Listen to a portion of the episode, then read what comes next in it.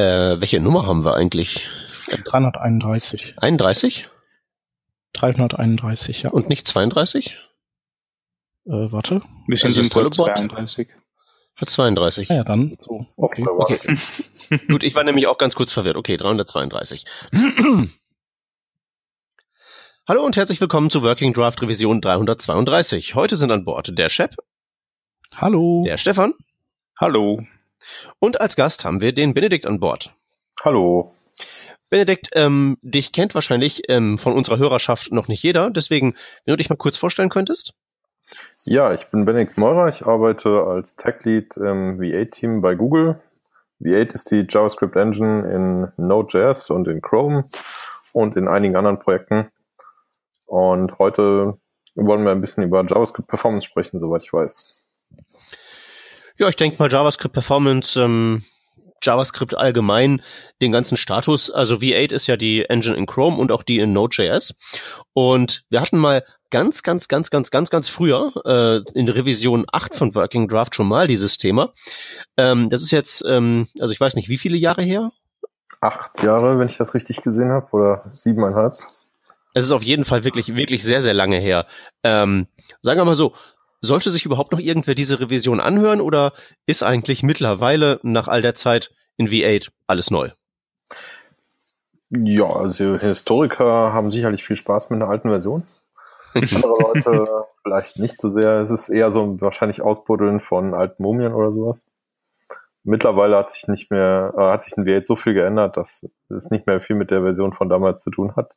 2010 war das Jahr, wo wir Crankshaft ein, oder wo damals war ich noch nicht im Team, wo Crankshaft aktiviert wurde. Das heißt, der erste optimierende JavaScript-Compiler überhaupt. Und äh, mittlerweile ist Crankshaft, existiert Crankshaft nicht mehr. Wir haben ihn letztes Jahr gelöscht. Und, und wir haben einen neuen optimierenden Compiler und auch eine komplett neue Architektur für V8.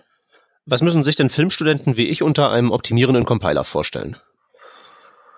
Um, für JavaScript, ja. Also JavaScript ist eine dynamische, Programm dynamisch getypte Programmiersprache mit sehr vielen dynamischen Features, haben, die das Programmieren erleichtern, vor allem das Prototypen erleichtern, aber die grundsätzlich sehr schwierig zu ähm, effizient auszuführen sind. Somit ähm, benutzt man dann einen Compiler, der nicht nur das aus, nicht nur den äh, JavaScript-Code, den du reintippst, quasi in Maschinencode übersetzt, sondern auch noch den Maschinencode so weit optimiert, dass er schnell läuft. Und das bedeutet bei JavaScript einiges. Also erstmal bedeutet das, dass du, wenn du die komplette Spezifikation einfach ausführst, die Spezifikation ist so geschrieben, dass du sie quasi eins zu eins in einen Interpreter umsetzen könntest, wenn du wolltest.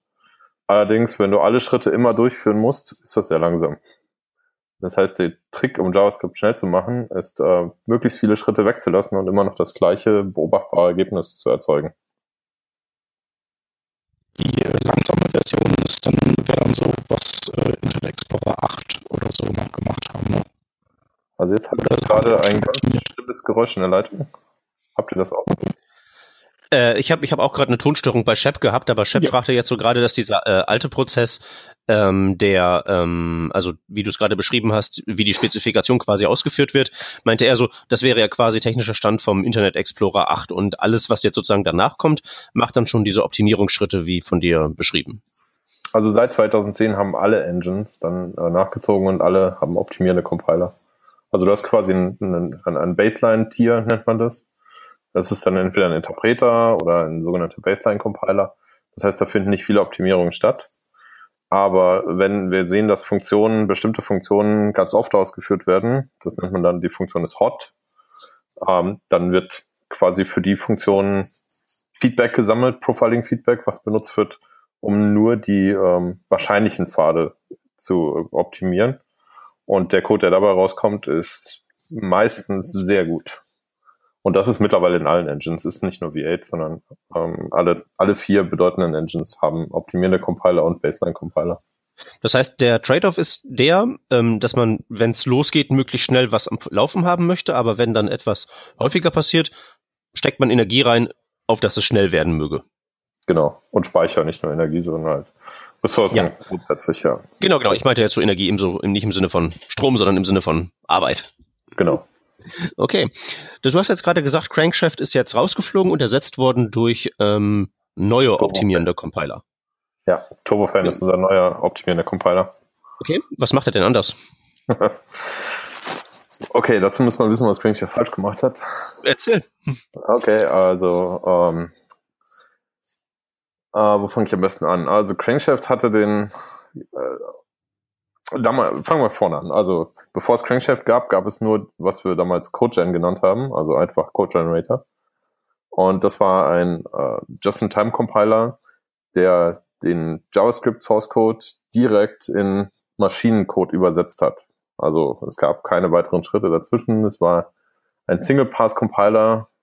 Du steckst den AST, die, also die abstrakte Baumrepräsentation deines Programms rein und es kommt ein Maschinencode raus. Und zusätzlich ähm, wurden Inline-Caches verwendet, um halt Operationen, insbesondere ähm, Property Access, also O.X oder äh, O-Bracket Key zu optimieren, weil meistens, wenn O.X irgendwo stehen hast, dann hast du in der Regel den Fall, dass du immer wieder das gleiche, gleiche Art von O reingibst. Das heißt, wir merken uns dann im Code einfach, wo wir X finden. Und beim nächsten Mal, wenn wir das ausführen, checken wir nur, ob sich das geändert hat. Und falls nicht, dann ähm, ist es nur eine Instruktion, um quasi dahin zu kommen, um den Wert von X zu laden. Mhm. Und das gleiche in eine andere Richtung, wenn wir Werte zuweisen. Die, äh, das war der äh, damals 2008, als Chrome gelauncht ist, ähm, war das quasi die Neuerung schlechthin. Also das hat die JavaScript-Performance auf ein neues Level gebracht. Und das Team hat es auch damals ziemlich weit damit gebracht. Allerdings stößt du dann an einem bestimmten Punkt an die Grenzen dieses Konzepts. Also irgendwann, die, diese Inline-Caches bringen dich halt lokal für einzelne Operationen recht nah an ein Maximum. Aber du hast halt keine globalen Optimierungen. Also wenn du jetzt O.X, O.Y und O.Z zugreifst, dann müssen alle drei äh, Zugriffe quasi alle Checks wiederholen, jedes Mal. Während wenn du das aber in Reihe machst und du hast dazwischen keinen Seiteneffekt, der das irgendwie ändern könnte, dann reicht es ja, wenn du einmal den, den äh, Shape von O checkst und das war's. Und danach weißt du, okay, ja, aber wenn ich jetzt X zugreife, O.X, O.Y, O.Z, alle, für alle O's habe ich den gleichen Shape. Ich Mhm. muss das nicht nochmal testen. Also diese, diese Inline-Caches wären dann so quasi, ähm, das hat man ja früher von Hand auch geschrieben, irgendwie, ich mache eine Vorschleife über ein Array und ich cache zum Beispiel diesen Zugriff von ähm, mein Array.length irgendwie in einer extra Variablen, damit man nicht diesen ganzen Weg gehen muss. Und das waren dann sozusagen diese Inline-Caches auf Ebene der JavaScript-Engine. Gleichermaßen. Hm, fast. Also Inline-Caches ähm, sind ein Konzept aus Smalltalk-VMs. Und ähm, die, du merkst dir nicht den Wert, sondern du merkst dir, ähm, Ach wie so. du da hinkommst. Okay, ja. Dass ich nicht das ganze Objekt abgrasen muss, den ganzen Weg gehen muss, sondern sozusagen Ja. da eine Abkürzung anlege. Ja, dass du sagst, okay, wenn, wenn O dieses bestimmte, diese bestimmte Struktur hat, wir nennen das Map, wenn das diese, oder Hidden Class, wenn O diese Hidden Class so und so hat, dann wissen wir, dass der Wert von X an Offset Byte 24 im Speicher steht. Mhm. Und diese Information speichern wir ab. Und das nächste Mal müssen wir nur noch testen, oh, hat O immer noch den gleichen Shape? Yep, hat es, okay, dann muss ich nur von Byte 24 laden. Mm, okay. Okay, das war jetzt der alte Stand, Stand Das ist dann vor 2008. Crankshaft. Das heißt, was Crankshaft geändert hat, ist aus, dass ähm, plötzlich nicht mehr nur lokale Optimierungen möglich waren, also dass nicht, nicht pro Property Access eine Optimierung war, sondern dass du auch äh, über, über mehrere hinaus quasi optimieren kannst. Also dass du zum Beispiel diese ganzen Shape-Checks, die du machen musst, diese ganzen Checks auf die Hidden Class, kannst du einfach kombinieren und nur einen machen am Anfang. Und solange du keinen Seiteneffekt hast, der das potenziell ändern kann, kannst du alle weiteren eliminieren. Und damit kriegst du JavaScript auf ein komplett neues Level, also die Performance. Das waren teilweise nochmal wieder Faktor 100 äh, Geschwindigkeitszugewinne, die wir dadurch bekommen haben. Weil es halt eben jetzt erstmal über dieses lokale Cachen von, also über das lokale Anlegen von diesen Abkürzungen hinausging, sondern global wurde. Genau, also innerhalb von einer Funktion. Also nicht global im Mhm. Sinne von äh, Programm global, sondern nur alles bezogen auf eine Funktion. Okay. Und eine weitere so, wichtige Optimierung, oh, sorry. Erzähl. Also die weitere wichtige Optimierung, die durch die optimierenden Compiler hinzukommt, ist Inlining. Und ohne, also dass du quasi den, den, den, den Body einer Funktion in ihre Call-Sites inlinen kannst. Also du hast jetzt eine Stelle, wo du foo mit Parameter 1, 2 aufrufst und foo ist, was weiß ich, macht nur x plus y, also einfach nur Addition. Dann hast du einen ziemlichen Overhead, wenn du ständig dafür callen musst. Also mal rauscallen und wieder zurückkommen. Äh, verglichen mit, wenn du einfach nur die Operationen inlinest in, in die Call-Site und dann kannst du äh, Constant Folding machen und alles mögliche an anderen Optimierungen, die dadurch, also einfach nur Compiler-Optimierungen, die du in jedem Compiler-Buch findest, zum Beispiel, werden dadurch so viel effektiver, als wenn du es jetzt nicht hättest. Also ohne Inlining ist JavaScript eigentlich ziemlich langsam. Das ist eine der wichtigsten Optimierungen, die es gibt, neben den Inline-Caches. Ja, und das ist ja auch tatsächlich, wie du schon sagtest, eigentlich eine, sagen wir mal, relativ offensichtliche Idee. Also ich merke das immer dann, wenn ich so ähm, C-Programmierer, ich mache so JavaScript-Kurse, wenn ich die halt eben dann da hinsetze und sage, schreib mal JavaScript, dann merkt man halt eben, dass die sozusagen Dinge händisch rein optimieren, wo man ja bei so modernen JavaScript-Engines weiß, die machen solche Sachen tatsächlich ja automatisch, wie halt eben durch den Inline-Cache oder dieses Inlining von Funktionen. Genau. Okay, aber hört sich jetzt für mich eigentlich gar nicht so schlecht an, was Crankshaft da gemacht hat. Warum musste denn der arme Crankshaft jetzt gehen? Ja, Crankshaft war sehr gut. Also ähm, rückwirkend betrachtet, ähm, so sehr wir es auch gehasst haben, daran zu arbeiten, aus unterschiedlichen Gründen, äh, so gut war es doch eigentlich. Äh, zumal du viele Konzepte von Crankshaft jetzt in allen Engines wiederfindest. Also in V8 sind auch noch genug Konzepte von Crankshaft übrig. Aber selbst in den anderen Engines, also viel Code, wenn du dir Code aus Spider-Monkey, also der Firefox VM anguckst, dann kommt dir das alles sehr bekannt vor. Wenn mhm. du vorher in V8 gearbeitet hast. Also es ist interessant, es hat, es hat wirklich viel verändert. Aber es, Crankshaft hatte ähm, viele fundamentale Probleme. Es war nie darauf ausgelegt, die komplette Sprache zu unterstützen. Und das ist für uns ein Riesenproblem gewesen. Ähm, damals gab es das zum Beispiel ein, ein ein Sprachkonstrukt, was nie funktioniert hat, war Try-Catch. Mhm. Es gab, glaube ich, drei Versuche, das in Crankshaft einzubauen und jedes Mal hm, hat es mehr oder weniger nicht funktioniert. Aus unterschiedlichen Gründen. Ähm, ist es keine fundamentale Einschränkung. Zum Beispiel in Firefox haben sie Try-Catch-Support.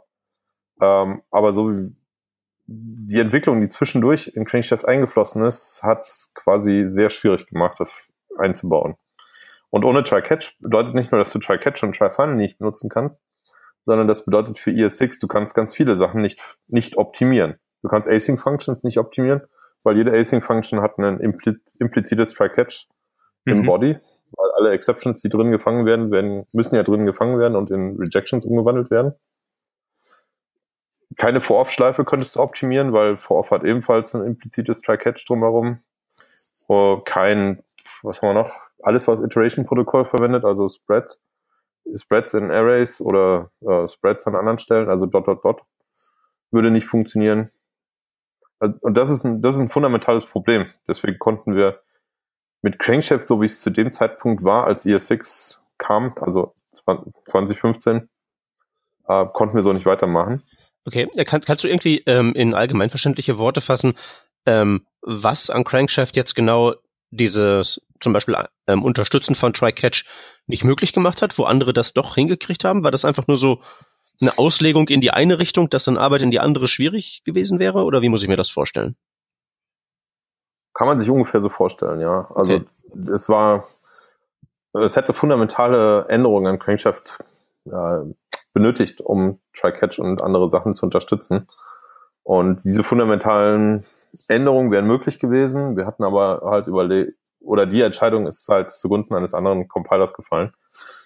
Ähm, die Arbeit ist, wäre vielleicht weniger gewesen an Crankshaft oder vielleicht auch nicht. Es, es war damals zu unklar. Deswegen haben wir dann auf uns entschieden, einen neuen auf einen neuen Compiler zu setzen, der auch andere neue Konzepte umsetzt.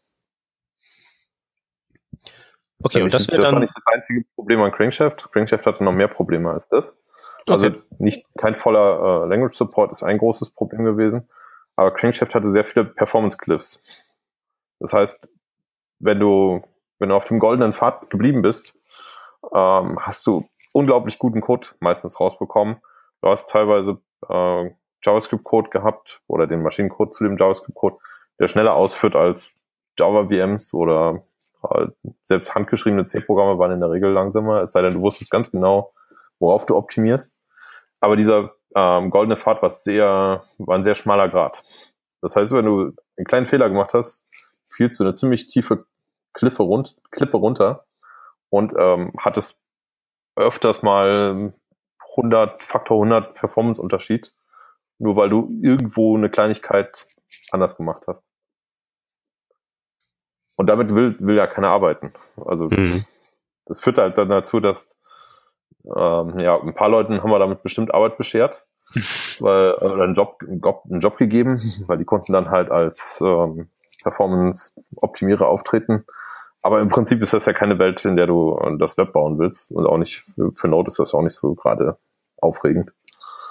Also wollen wir lieber quasi ein flacheres Performance-Profil, wo der, die Peak-Performance vielleicht nicht ganz so extrem gut ist, dafür aber du auf jeden Fall keine Faktor 100 Clip mehr irgendwo eingebaut hast. Nur weil du irgendwo irgendwas, drei Characters änderst in deiner Funktion. Ein, eine Sache zum Beispiel, Crankshaft hat immer, ähm, wir hatten damals keinen Bytecode-Interpreter, sondern halt, wie gesagt, diesen Code-Gen oder Full-Code-Gen hieß es dann später. Full-Code-Gen, weil der Compiler halt noch die komplette Sprache unterstützt hat, wenn Crankshaft nicht, also deswegen Full-Code-Gen. Und ähm, das Problem an der Stelle war, dass wir keine, oder ist, dass wir keine Bytecode-Darstellung hatten. Das heißt, sowohl Full-Code-Gen als auch Crankshaft hatten als eins, als Single Source of Truth einfach nur den abstrakten Syntax-Tree, also quasi das, die, die Syntax des Programms. Also, das heißt, auf allen Stellen, also auf dem Profiling-Feedback, was Fullcode sammelt und Crankshaft verwendet, das muss alles über den AST ausgetauscht werden, also über diese, quasi über, das muss in deinem Programm annotiert werden, was du selber schreibst. Autsch. Und ähm, da kann man sich schon vorstellen, wenn man zwei Compiler so nebeneinander herentwickelt und die sich dann auf dem synchronisieren müssen, dass das öfters mal so ein Off-by-One gibt. Also es war eine Bugfarm schlechthin. Wir haben so oft äh, ja, es waren so viele Fehler drinne und es ist sehr teuer. Jedes Mal, wenn optimiert werden musste, musste dann quasi der ganze Source Code zu der Funktion und alle Funktionen, die man inline, nochmal gepasst werden und dann in Crankshaft reingesteckt werden. Das heißt, am Ende passt man in der Regel dreimal. Einmal den Pre-Pass, was wir am Anfang machen, um einfach nur die Function Boundaries zu finden. Der ist noch vergleichsweise günstig. Dann ein voller Parse, um zu äh, die Funktionen, wenn sie dann aufgerufen werden, mit Fullcode zu kompilieren. Und dann später, wenn die Funktion hot wird, nochmal ein voller Parse, um das Ganze an Crankshaft zu geben. Und das ganze JavaScript parsen, also wirklich ja nicht, jetzt nicht, das, nicht, nicht, nicht, nicht, das trivialste Konstrukt, genau. das man sich da vorstellen kann. Richtig, genau. Autsch. und, der, und das letzte Problem, was wir mit der alten Pipeline hatten, äh, der, der Fullcode ist sehr groß, den wir erzeugen weil es halt kompletter Native JIT-Code ist. Und je nachdem, auf welcher Architektur man läuft, das größte Problem hatten wir auf ARM64, also auf den äh, 64-Bit ARM-Prozessoren.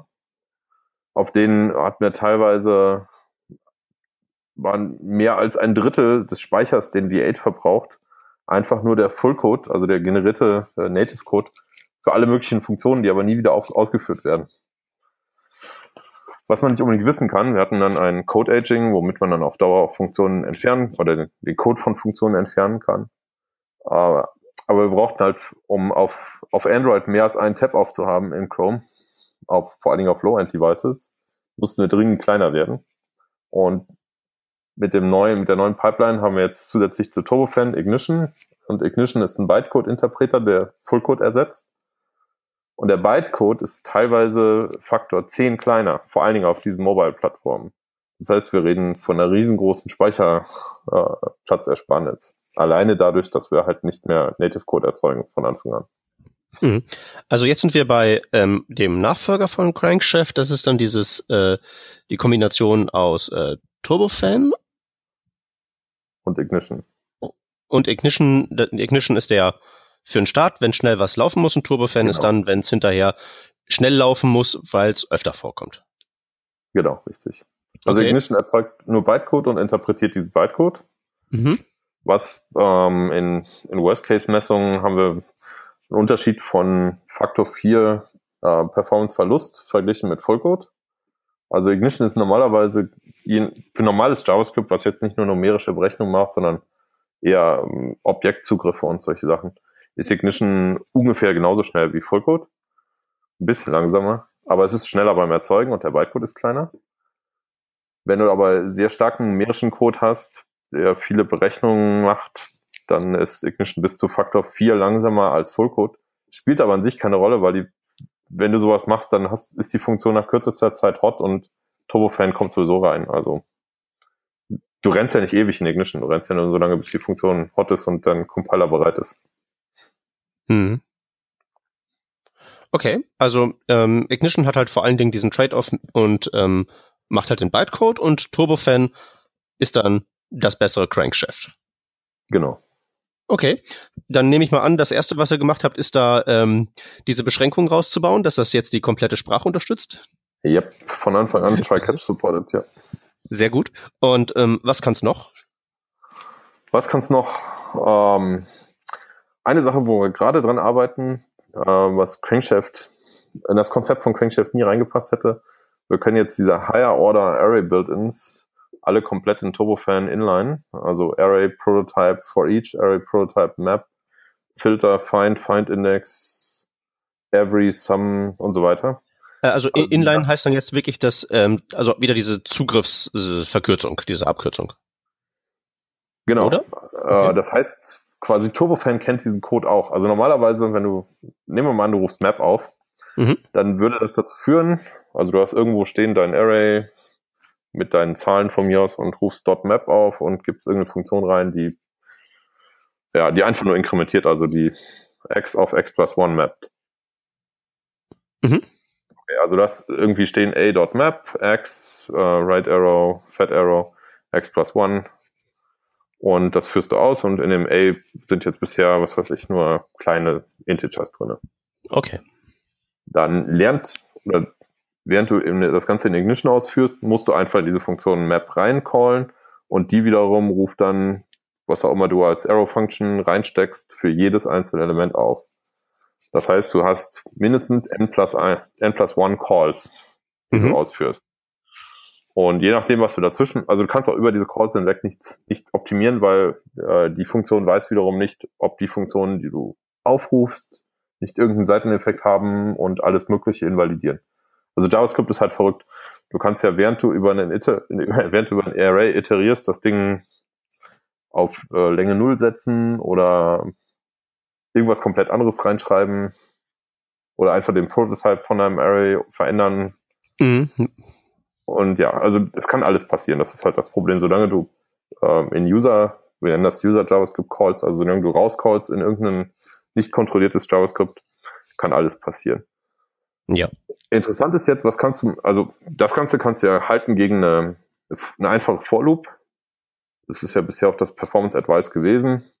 Du schreibst halt eine For-Loop, die einfach über das Teil drüber iteriert und dir ein neues Array anlegt.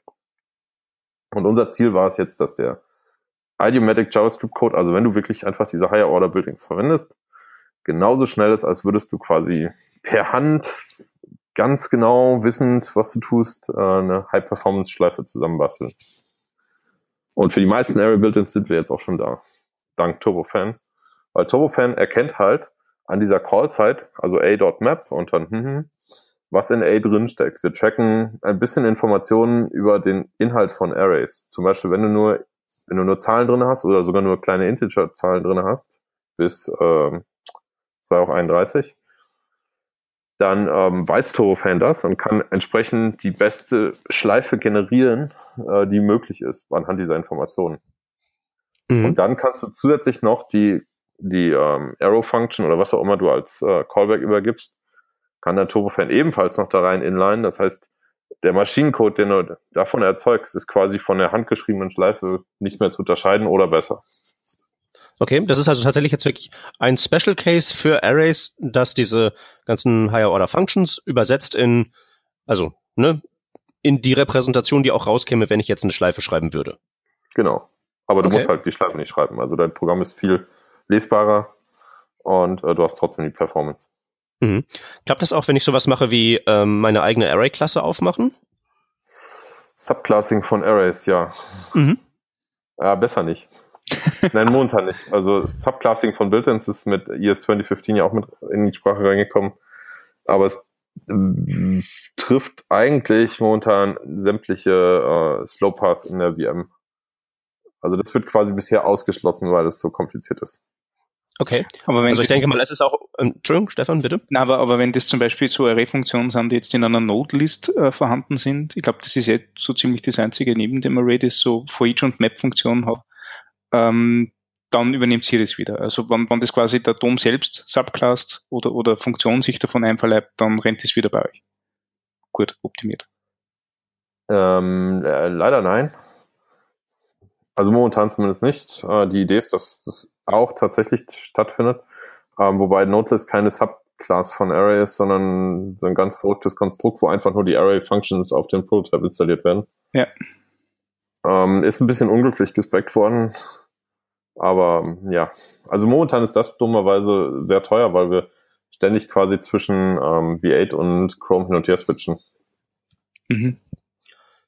Ja gut, aber ich denke, ähm, das ist ja im Moment auch noch nicht so das Problem, dass jetzt zum Beispiel diese ähm, Array-Subclasses nicht unterstützt werden, weil das macht ja da draußen eigentlich auch noch niemand. Insofern, wenn ihr da jetzt ähm, irgendwie Gehirnschmalz reinstecken würdet, das auch noch irgendwie zu optimieren, hätte ja von dem ganzen Einsatz kaum einer was. Es ist halt eben noch alles sehr neu und unbenutzt. Das stimmt ja. Und für ähm, Sub Subclassing von Built-ins habe ich persönlich die Hoffnung, dass es auch so bleiben wird. Ähm, vor allen Dingen, also Array, also, oder, lassen Sie mich andersrum formulieren. Array Subclasses haben schon tatsächlich einen sehr interessanten Nutzen, aber ähm, hauptsächlich für Security Researcher und Hacker, weil ähm, die Specs so dermaßen kompliziert ist, ähm, dass es quasi eine einzige Bugfarm in allen VMs ist. Also, keine Ahnung, wie, wie hoch der Prozentanteil ist, aber ich sag mal so, gefühlte 10 bis 20 Prozent aller äh, alle Security Exploits durch die VMs, nicht nur V8, sondern alle VMs, also alle JavaScript VMs, sind durch dieses Array Subclassing dazugekommen. Weil es eben so dermaßen kompliziert ist und den Code ändert, der schon so Ewigkeiten in der VM ist und auch schon über Optimierung hinaus benutzt wird, äh, kriegt plötzlich eine ganz andere Semantik. Ja, ich finde sowieso ziemlich beeindruckend, dass man das, ähm, also es ist ja quasi, dass man irgendwie das so dieses Feature so einbaut, dass halt eben aller Bestandscode noch funktioniert und halt eben diese ganzen neuen Dinge möglich sind. Aber gut, wie gerade gehört, hat es dann halt eben andere Nachteile. Und es ist, ist halt eben ein ziemlich dickes Brett, was man da bohrt, wenn man JavaScript umbauen oder verändern möchte. Also das hat ganz viel Ducktape bekommen, ja.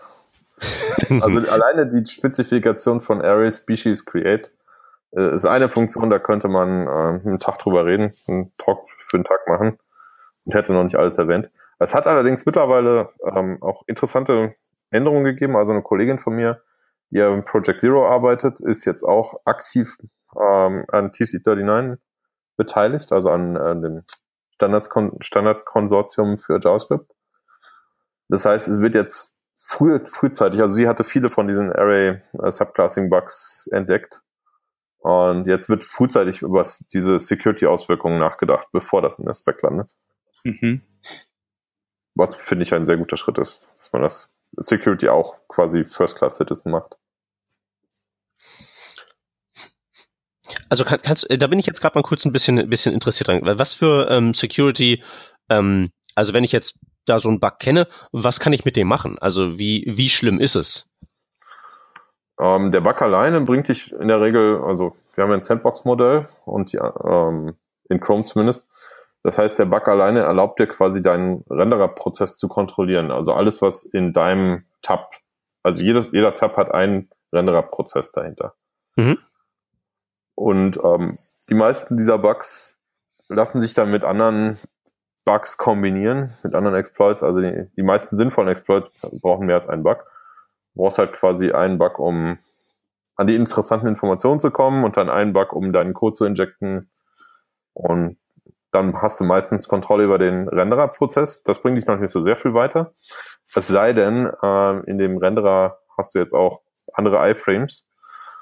Zum Beispiel kriegst du es hin, dass quasi der User seinen Banking-Login sieht, was aber in Wirklichkeit dann in einem iFrame läuft, den du äh, in diesem Tab kontrollierst. Okay. Und dann kannst du auf alles zugreifen, was der User in den iFrame eingibt. Das ist eine Sache, das ist eigentlich heute ein interessanter äh, Attack-Vektor. Dann gibt es noch die Sandbox-Escapes, also insbesondere bei den ähm, jährlichen Hacker-Events, also bei Pornium, äh, bei Porn to On und ähm, anderen geht es dann halt darum, aus der Sandbox zu entkommen und quasi das Betriebssystem zu übernehmen. Zum Beispiel auf einem Chromebook jetzt. Okay, aber auch alles das zurückzuführen auf so ähm, diese Bugs aus dem Array-Universum, die spielen da mit als ein Bestandteil. Super als Startpunkt, ja. Also Hacker freuen sich über diese äh, Änderung, ja. Ah, schön. Ja, geht so. Nicht immer. Na gut, ähm, was haben wir denn noch in Turbofan ähm, erwähnenswertes? Also ähm, ein Ziel, das hast du schon gesagt, ist so das flachere Performance-Profil. Das heißt, die Höhen werden weniger hoch und die Tiefen werden weniger tief. Kannst du das irgendwie so in, in Verhältnis setzen, wie sich das jetzt so auspegelt? Also Zahlen für, für das Verhältnis habe ich nicht. Ähm, in meinen Talks habe ich zuletzt immer einen, interessanten Tweet benutzt von Alexander, äh, ich weiß gar nicht, wie der heißt gerade, sorry. Aber der zeigt auf jeden Fall einen Node-Server ähm, zu dem Zeitpunkt, wo äh, Node 8.3 äh, deployed wurde. Bis zu dem Zeitpunkt, die machen Server-Side React. Und bis zu dem Zeitpunkt sieht man, dass die, ähm, die Performance stark schwankt. Ähm, die messen die, die Request Latency oder die, äh, die Response Time halt für den Server. Und ab dem Zeitpunkt, wo die auf Node 8.3 äh, deployen, was die erste Version mit Turbofan ist, wird das Performance-Profil A besser und B ganz flach. Also das quasi eine Linie und nicht mehr hoch, runter, hoch, runter, hoch, runter. Das ist mein Lieblingsbeispiel dafür, ähm, ist aber in Zahlen zu fassen. Okay, aber äh, ich meine, wenn es auf jeden Fall schon mal so ist, dass es halt tatsächlich so im Alltag spürbar ist, ist das ja schon eine Sache für sich. Es ist sehr spürbar, vor allen Dingen, also im Web spielt es halt nicht so eine große Rolle, weil du selten dahin kommst, dass du Code sehr oft ausführst. Meistens geht es ja darum, die Seite erstmal initial zu laden und dann hast du wenig Code, der oft ausgeführt wird. Aber auf Node-Seite ist es sehr spürbar. Also mit Turbofan haben wir viele Berichte von Leuten, die mindestens 50% Performance Improvements gesehen haben, wenn nicht sogar mehr. Ähm, der Grund hierfür ist tatsächlich auch ein Designproblem in Crankshaft oder ein Hauptgrund dafür. Ähm, und zwar um JavaScript oder irgendeine dynamische Sprache aller JavaScript schnell zu machen, benutzt man Speculative Optimizations. Das heißt, ähm, der, der optimierte Code enthält nur selektiv einige Codepfade, einige mögliche Codepfade, und zwar nicht alle. Wenn du alle Codepfade einbauen würdest, würde der optimierte Code dir kaum noch was bringen. Also wenn du alle Möglichkeiten für jede Operation abdecken würdest. Alleine ähm, zu erklären, was man alles braucht, um A plus B in JavaScript auszurechnen, äh, ja, kann man vergessen. Also das ja, ist schon so mega kompliziert. Das heißt, äh, in den optimierten Code baust du nur den Teil ein, idealerweise nur den Teil, der relevant ist. Jetzt ist natürlich die Kunst herauszufinden, okay, welcher Teil ist relevant. Dafür benutzt man halt den Baseline-Tier, um heraus, um quasi zu tracken, was man bisher so gesehen hat an Inputs. Also wenn man A plus B nimmt und bisher immer nur äh, Small Integers gesehen hat, dann merkt man sich das als Feedback und plus A plus B hat auch immer nur ein Small Integer produziert, also nicht außerhalb dieser Range. Merkt man sich das als Feedback und wenn ein Turbofan oder irgendein optimierender Compiler kommt, sieht er das, oh Moment, wir haben hier, wir müssen Addition übersetzen und wir haben Addition auf kleine Integers, okay. Das heißt, wir spekulieren darauf, dass in Zukunft A und B immer noch kleine Integers sind und dass die Addition von A und B auch einen kleinen Integer gibt. Okay, das nennt man dann äh, Speculative Optimization. Und wenn es nicht gut geht, okay. gibt der Compiler, äh, gibt der optimierte Code auf und sagt, ah, keine Ahnung, ich kann nicht weitermachen. Irgendjemand anders muss übernehmen. In diesem Fall bedeutet das also, wir gehen in den Baseline-Tier zurück. Das heißt, wir müssen an, an Stellen im optimierten Code Checkpoints haben, von denen wir aus den äh, Zustand im Baseline-Tier wiederherstellen können, wenn halt so eine Spekulation fehlschlägt. Ähm, was heißt denn, was heißt denn aufgeben? Also angenommen, ich stecke jetzt in diese ähm, Plus-Operation 10.000 Small Integers rein. Ja. Dann was anderes und dann kommen nochmal 10.000 Small Integers. Was ja. passiert mit der zweiten Hälfte meiner Small Integers? Das kommt auch an, was das andere war. Ein Objekt und ähm, ein, ein, ein, ein, ein, ein Array. Okay. also Objekte. Okay, das heißt, du wirst wahrscheinlich schon den Turbofan-Code laufen, weil du 10.000 Mal dein A plus B gemacht hast. Das dürfte mhm. hinreichend sein, damit hot ist. Das heißt, Turbofan wird dann A plus B quasi in einen int32add übersetzen, also eine Integer-Addition, was eine einzige Maschinenoperation entspricht, aber mit zwei Checks versehen, um zu sehen, dass die Inputs nach wie vor äh, wirklich auch Integers sind und nicht irgendwas anderes. Und sobald du deine Objekte reinsteckst, schlagen diese Checks fehl. Das heißt, Turbofan sucht nach dem ähm, zugeordneten Checkpoint, also nach quasi, wir embedden in den äh, optimierten Code Informationen ähm, zu dem entsprechenden Zustand im Interpreter. Also sucht Turbofan an der Stelle diese Informationen, das nennt man Deoptimization, den Prozess. Genau genommen sucht es nicht Turbofan selber, sondern der Deoptimizer im Turbofan-Code.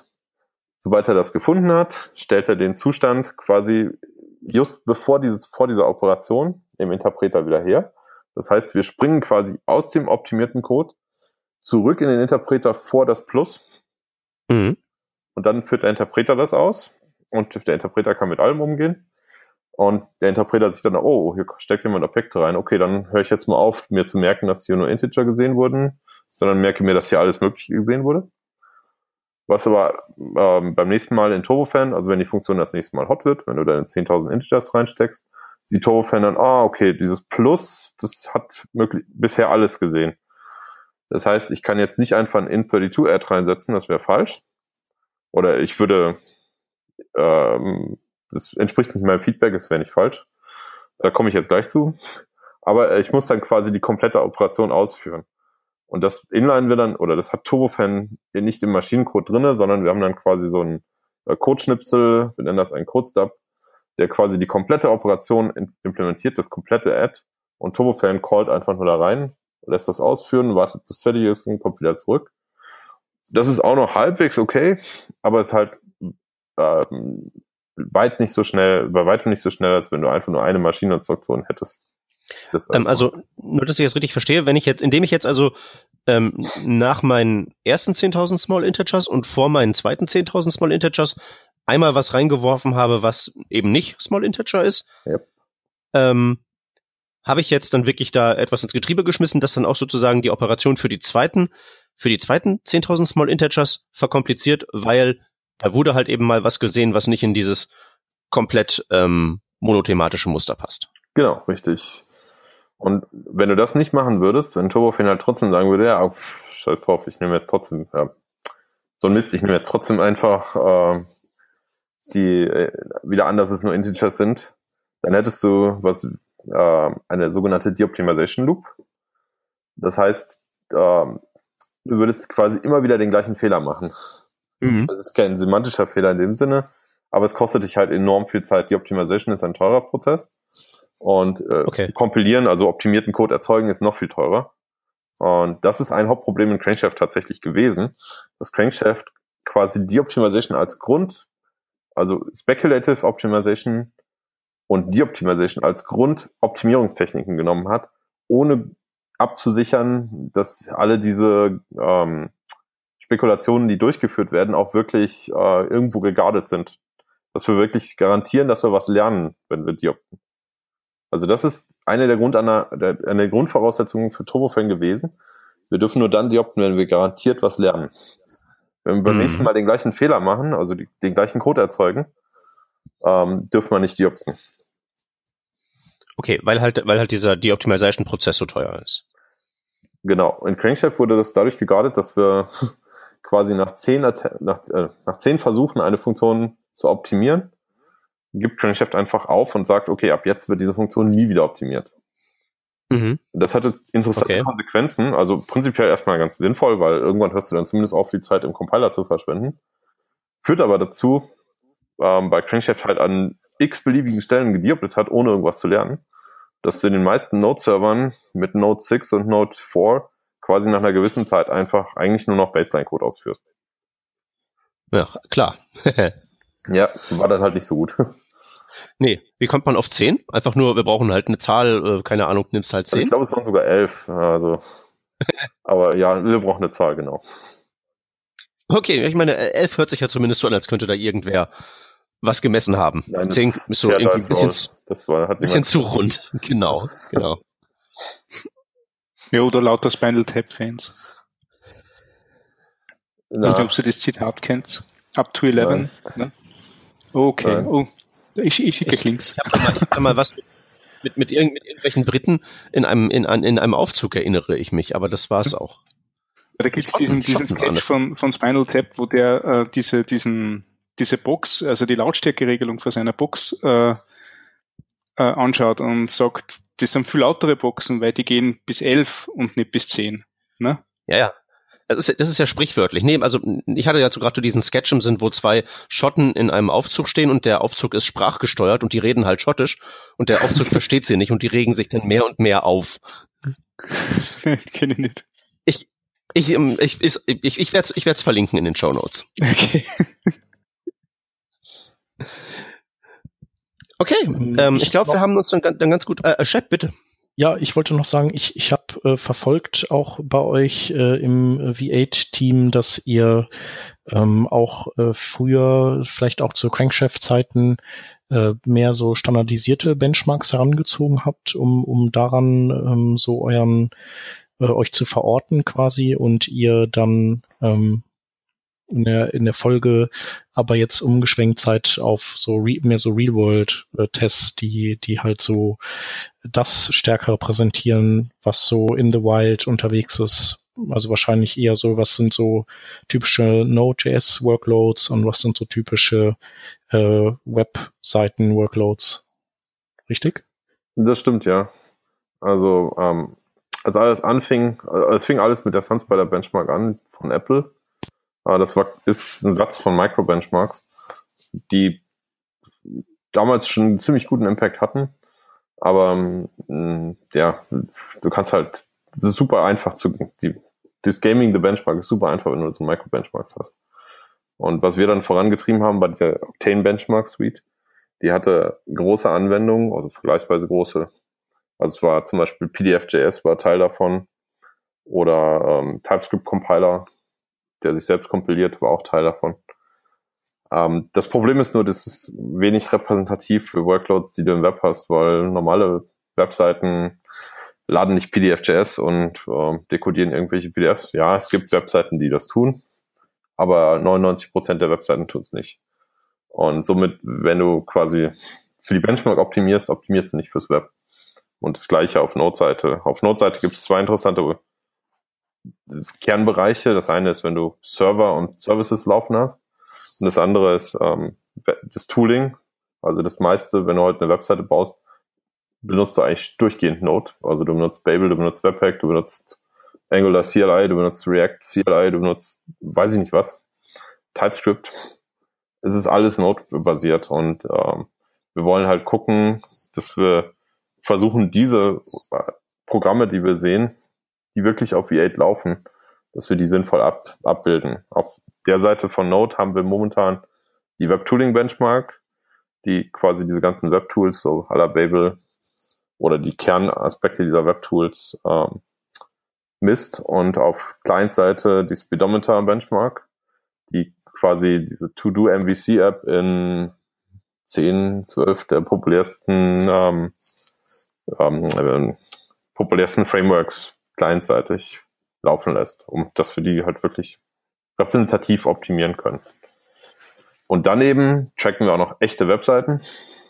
Also wir haben ein Recording von den Top 1000, äh, Top 1000 Webseiten, glaube ich, aus dem Alexa, ähm, aus dem Alexa Pool. Und auf denen ähm, tracken wir auch die Performance von Chrome über mehrere Releases, um zu sehen, ob wir da besser werden. Gibt es da in dem Bereich eigentlich so Dinge, die, ähm, wo man für das eine, für Node und irgendein Tool was besser machen kann und dadurch wird es dann irgendwie, würde es im Web schlechter werden? Gibt es sowas? Oh ja, äh, das ist so das, das ähm, ja, eine der Herausforderungen.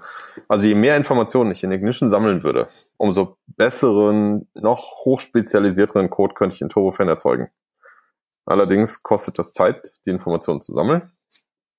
Das geht halt genau gegen die Startup Latency. Und es kostet Speicher, sie abzuspeichern, was äh, schlecht ist für ähm, Handys. Interessanterweise, man sollte denken, dass das ein fundamentaler Konflikt ist, aber interessanterweise haben wir in den letzten Jahren gelernt, dass es gar nicht so dramatisch ist, weil das, was im Web äh, die Performance besser macht, hat es uns meistens auch irgendwas auf Notseite gebracht. Und interessanterweise auch sogar umgekehrt, das, was auf Notseite, wo wir da gesehen haben, oh, wir müssen hier an bestimmten Heuristiken arbeiten, hat uns auch im Web schlussendlich definitiv nicht geschadet, wenn sogar meistens geholfen. Es ist keine super, keine super Synergie, aber es ist auf jeden Fall äh, auch gar nicht so ein elementarer Konflikt, wie man erst äh, annehmen sollte. Hm. Ich nehme an, das liegt daran, dass auf beiden Seiten im Front wie im Backend am Ende ist es halt JavaScript, am Ende nutzen die Leute ähnliche Patterns und dann gibt's halt für euch ähnliche Punkte, wo man dann halt eben dran optimieren kann. Ja, so in der Richtung wird es sein, genau. Hm. Weil ich wollte jetzt so gerade mal so ein bisschen elegant überleiten zu so unserem nächsten Thema, nachdem wir jetzt so ein bisschen geklärt haben, ähm, was es mit Turbofan auf sich hat. Also mit dem Optimierungspotenzial und auch wie schreibe ich jetzt als ähm, JavaScript-Entwickler vernünftigen Code, der halt eben dann die Möglichkeit hat, durch die ganzen optimierenden Compiler möglichst schnell zu werden. Da sage ich ja immer meinen JavaScript-Lehrling, schreibt halt vernünftigen normalen Code und den Rest macht dann schon die magische Box. Das ist ein, äh, ja, besser könnte ich nicht formulieren. Mach das. Okay. Super, weil, wie gesagt, ich sehe halt öfter mal so, so C-Programmierer und so, die halt eben versuchen da inter interessante Dinge zu machen, die halt eben da ähm, in irgendwelchen weniger, sagen wir mal, wo, wo halt weniger Runtime-Magie hintersteckt. Aber bei JavaScript ist es ja wirklich so, schreib's menschenfreundlich, schreib so, wie es alle schreiben und dann ähm, letztlich machen ja Turbofan und Konsorten alles richtig. Oder gibt es irgendwas, was man heutzutage noch wissen sollte, was da draußen halbwegs üblich ist, aber was man eigentlich eher nicht machen sollte? Ja, es gibt eine ganze Menge Sachen, die man nicht machen sollte. ähm, also prinzipiell das Beste, das, die beste Advice, was wir heutzutage geben, die beste, ähm, was sagt man im Deutschen? Der beste Ratschlag heißt tatsächlich mhm. Idiomatic JavaScript, also ganz fokussiert auf das Problem, nicht auf die VM und am Ende profilen oder zwischendurch kann man auch mal profilen und zumindest mal einen Überblick behalten, aber eigentlich eher erst am Ende profilen und dann die drei, vier Prozent deiner Anwendung finden, die es ausmachen und den Rest gar nicht erst berühren. Der Rest ist okay. Und so einfaches und High-Level JavaScript wie möglich. Ähm, dazu gehören allerdings noch ein paar, paar Sachen, die man wissen sollte. Ähm, es kommt auch darauf an, was man macht. Wenn man jetzt Anwendungsprogrammierer ist, sollte man vielleicht gar nicht so, so sehr sich damit überhaupt beschäftigen. Während wenn man jetzt Libraries und Frameworks schreibt, ähm, macht es schon mehr Sinn, ähm, was reinzustecken. Wenn ich jetzt React irgendwo um 10% verbessere, dann hat das einen riesen Impact, während wenn ich meine ähm, Webseite mit 10 Besuchern pro Monat bis zum Tod, bis zu Tode optimiere, dann ist der Impact ähm, vergleichsweise gering. Also man sollte wissen, wo und wann es sich lohnt. Und ähm, Ansonsten grundsätzlich erstmal einfachen Code schreiben. Den kann man nämlich nachher noch viel besser optimieren und den kann auch die VM besser optimieren. Was ein Mensch besser lesen kann, kann die VM potenziell auch besser lesen. Zumindest teilweise. Okay. Okay. Was sind denn die drei, was sind denn die drei blödesten Sachen, die ich machen kann? ja, bevor ich dahin gehe, äh, noch, lass mich den anderen Punkt noch ausformulieren. Ja. Ähm, was man auf jeden Fall berücksichtigen sollte, man sollte seine Objekte halbwegs monomorph halten beziehungsweise nicht mal die Objekte, sondern ähm, die Calls, äh, die, die, die Use-Sites dieser Objekte, also die Property Accesses. Wenn ich jetzt eine, irgendwo O.x habe und da geht wirklich 10.000 verschiedene Objekte durch, dann wird das auf Dauer zu einem Performance-Bottleneck werden, also wenn das in Hotcode drinsteckt. Ähm, das heißt, ich sollte mir vorher überlegen, wenn ich ein C-Programm schreibe, könnte ich das quasi mit den gleichen Problemen versehen wie ein JavaScript-Programm. Ähm, nur, dass es in JavaScript viel weniger offensichtlich ist. Und es gibt eigentlich ein paar ganz einfache Tricks, das zu vermeiden. Ähm, der Trick Nummer eins, das nicht zu machen, ist, äh, der Trick Nummer eins, da nicht reinzufallen, in den Konstruktoren für, äh, mittlerweile ja für Klassen, grundsätzlich alle Felder initialisieren und idealerweise zum richtigen Typ initialisieren. Wenn ich ein Feld habe, was immer nur Zahlen enthält, dann initialisiert das bitte mit Null oder irg irgendeinem Sentinel-Zahl und nicht mit Null oder Undefined. Ähm, und ja, wenn du ein Feld hast, was eigentlich immer nur Objekte enthält, dann bitte nicht eine Zahl reinschreiben, sondern direkt Null reinschreiben. Also es gibt so ein paar relativ einfache Regeln, die sind mittlerweile auch schon Teil so der Folklore, aber man sieht immer noch Programme, die quasi diese ganz einfachen Regeln ver verletzen. Das gleiche. Ja, ich wollte gerade sagen, also gerade bei, bei Objekten ist es ja so, die werden ja gerne auch als Datenstruktur gebraucht und dann ähm, denkt man sich ja erstmal so, ähm, alles geht, stecke ich halt noch irgendwas drauf, irgendwann später. Genau, das ist das nächste, das ist ganz schlecht, wenn man das macht. Äh, mittlerweile, also der Standard hat ja auch, oder wir haben es ja geschafft, das in den Standard reinzubekommen. Es gibt Weak Maps im Standard, das heißt, du kannst auch problemlos Daten assoziieren, ohne dass du sie am Leben hältst, mit ähm, anderen Objekten.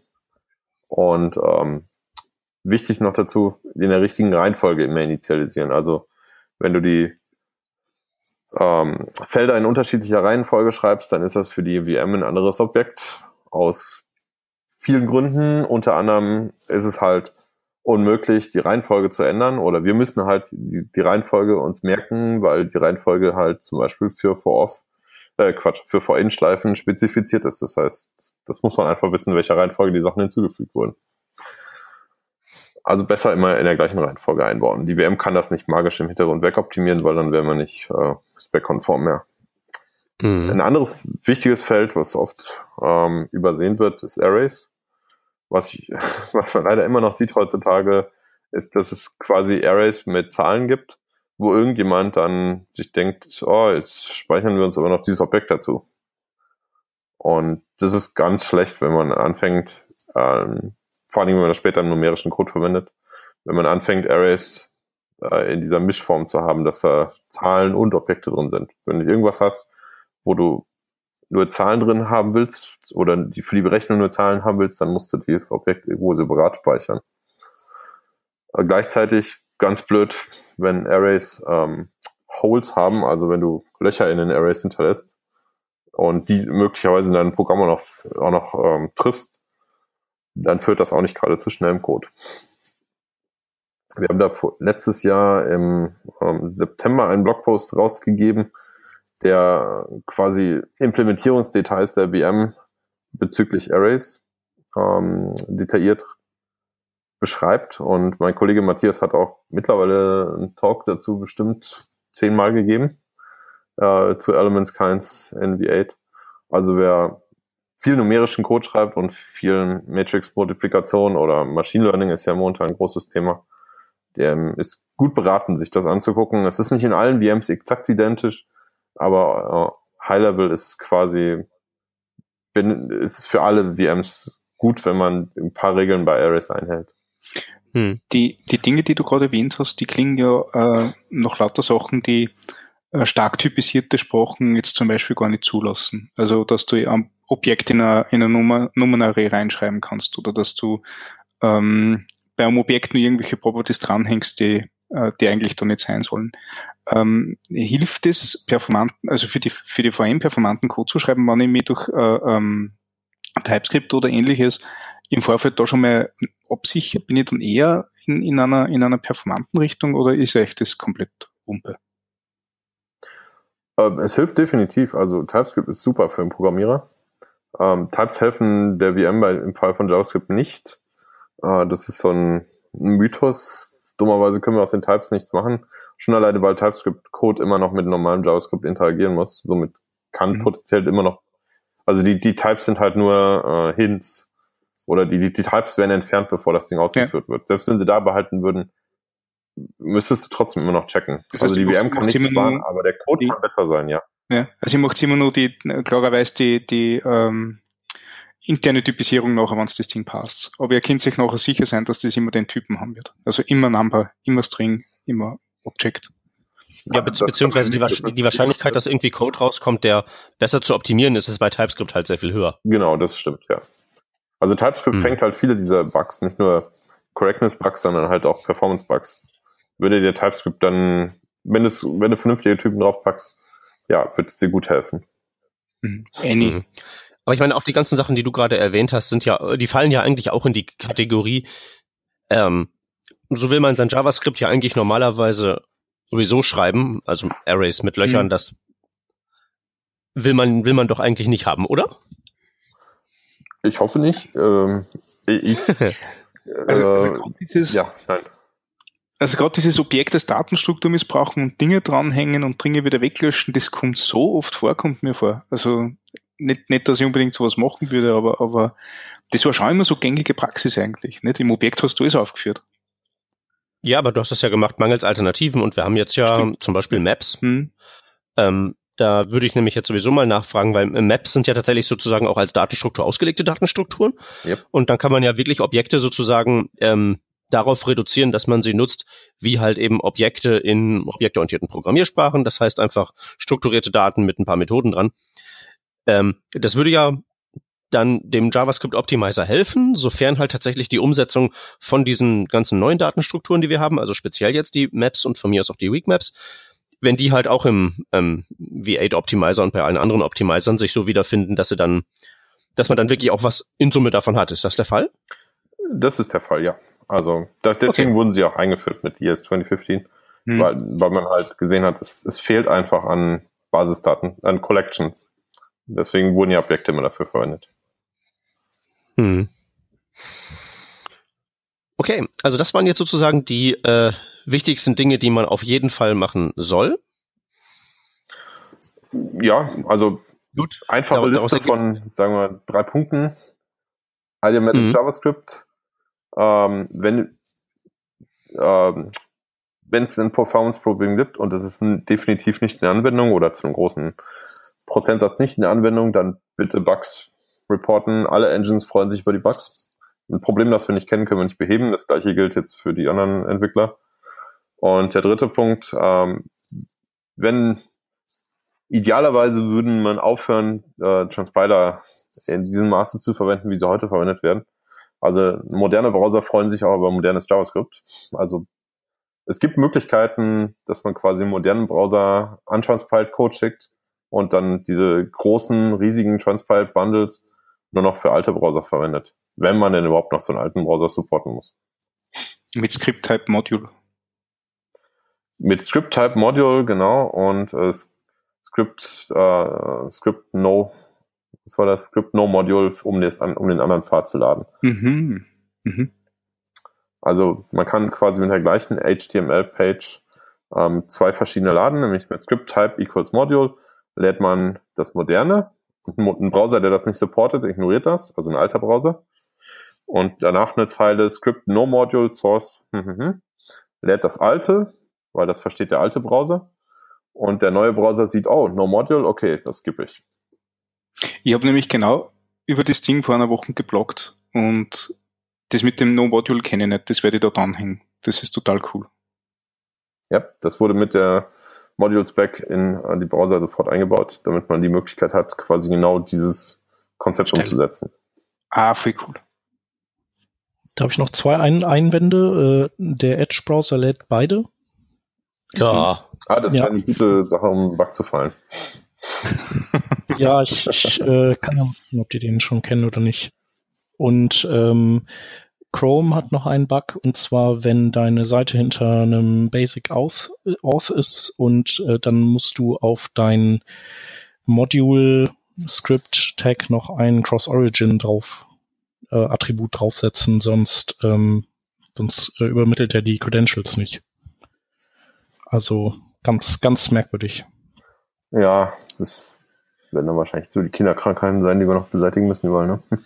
Äh, ja. wenn, wenn wir schon mal dabei sind, ich wünsche mir, ich wünsche mir äh, im ECMAScript Module Support in Webworker. Das wäre ganz großartig. Ich glaube, im Firefox geht's in Chrome nicht oder irgendwie umgekehrt. Ich war ah, jedenfalls okay. letztens sehr ärgerlich darüber. Okay, ja, das ist alles ganz schön weit weg von mir, aber ja, wir freuen uns auf Feature Requests auch. Also ja, crbug.com kann man alles ablegen. Hm. Macht's eigentlich für ähm, äh, V8 irgendwie jetzt so ein, ein, ein, ein Unterschied, ob es zum Beispiel jetzt im Browser im ähm, ganz normalen Browserfenster läuft oder ob da ein Webworker am Start ist? Hm, unterscheidet sich da irgendwie was? Ähm, also Worker haben ja ihre eigenen Instanzen von V8, mhm. die unabhängig vom Browser agieren. Ähm, ja, Du hast einige APIs nicht zur Verfügung, aber spielt für V8 keine Rolle. Genau, das, also das wäre jetzt die Frage, also so jenseits von der Umgebung gibt es da jetzt so engine-technisch keine irgendwie besonders zu beachtenden Dinge. Eigentlich nicht, nee. Ich denke, wenn ich mich recht entsinne, laufen die Worker auch mit den gleichen Heuristiken, also. Hm. Nee, also eigentlich nicht, nein. Okay, ist, ist, ist ja, äh, ist ja super. Ich hatte noch äh, die Frage, ob ähm, zumindest äh, Const vielleicht euch irgendwie Vorteile bietet, äh, so so quasi als äh, Mini Miniaturtypisierung oder so dem dem einzigen, was was so irgendwie so in die Richtung geht. Also wir nutzen Const tatsächlich, ähm, wobei wir ähnliche Informationen aus war auch rausbekommen. Und zwar bringt Const dann was, wenn du genestete Funktionen hast. Also wie das zum Beispiel so Bundles, Bundler wie Webpack erzeugen. Dass du quasi Module mit inneren Funktionen darstellst. Und wenn du dann Const auf dem Outer Scope hast und äh, die inneren Funktionen nur eine Instanz von dieser Funktion hast, tatsächlich, wie das auch für äh, Webpack und Co.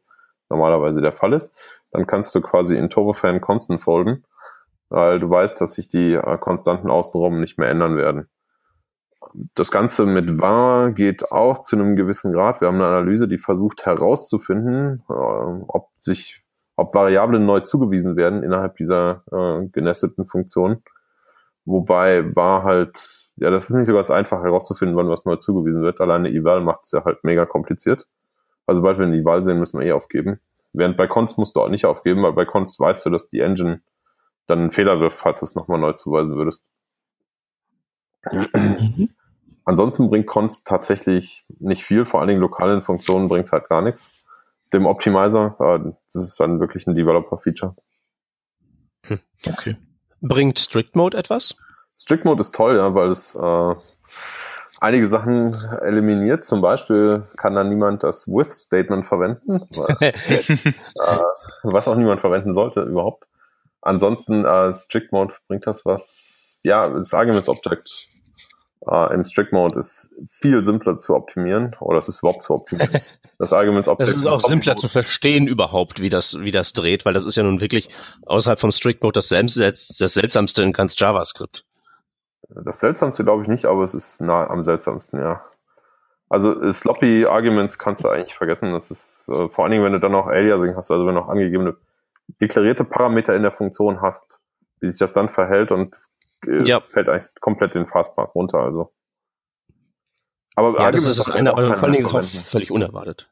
Ja, Arguments bitte? sollte auch keiner mehr verwenden. Wir haben jetzt REST-Parameters, also bitte REST-Parameters sind vernünftige Arrays und nicht mehr dieses verrückte Arguments-Object. Das könnte selbst in Strict Mode so langsam mal sterben. Brauchen einen Very Strict Mode. Ja, wir hatten einen Strong Mode, aber das äh, ja, hat sich nicht, die, die Hoffnungen, die wir da rein hatten, haben sich leider nicht erfüllt. Somit wurde es dann doch nichts mit dem Strong Mode. Das Problem ist wahrscheinlich, wenn man da einmal anfängt, irgendwie so mit Strict Mode und Stricterer und Strictestest, es hört ja im Prinzip dann, dann bei nie mehr TV und Ultra HD und so muss man das machen. Weil da hast du ja wenigstens noch volkswirtschaftlichen Nutzen davon, dass die Leute ständig neue Fernseher kaufen. Das sichert ja wenigstens Arbeitsplätze. Also ich weiß nicht, ob es jetzt irgendwie äh, V8-Entwickler Arbeitsplätze äh, sichert, wenn wir jetzt irgendwie drei verschiedene Geschmacksrichtungen von Strict Mode haben. Keine also Ahnung. Das würde uns definitiv äh, noch ein paar Leute noch mehr Headcount bescheren, weil alleine das setzen und zu warten. Naja, also mit zwei Modi ist es schon kompliziert genug. Ähm, wobei Strict Mode jetzt gar nicht so viel ändert. Ähm, ein Strong Mode hätte, das wäre eine ganze, ganze Menge Arbeit in der VM gewesen. Und es gibt ja immer wieder Leute, die vorschlagen, okay, wir können einfach noch einen neuen Modus einbauen, in dem alles Mögliche verboten ist und nur noch guter Code erlaubt ist. Ähm, prinzipiell sage ich ja, aber dann als äh, Build-Feature. Also es sollte einfach ein Build-Step sein, der quasi alles Mögliche äh, ähm, als Fehler markiert. Wenn du das alles in die VM packst, dann duplizierst du irgendwann die ganze VM.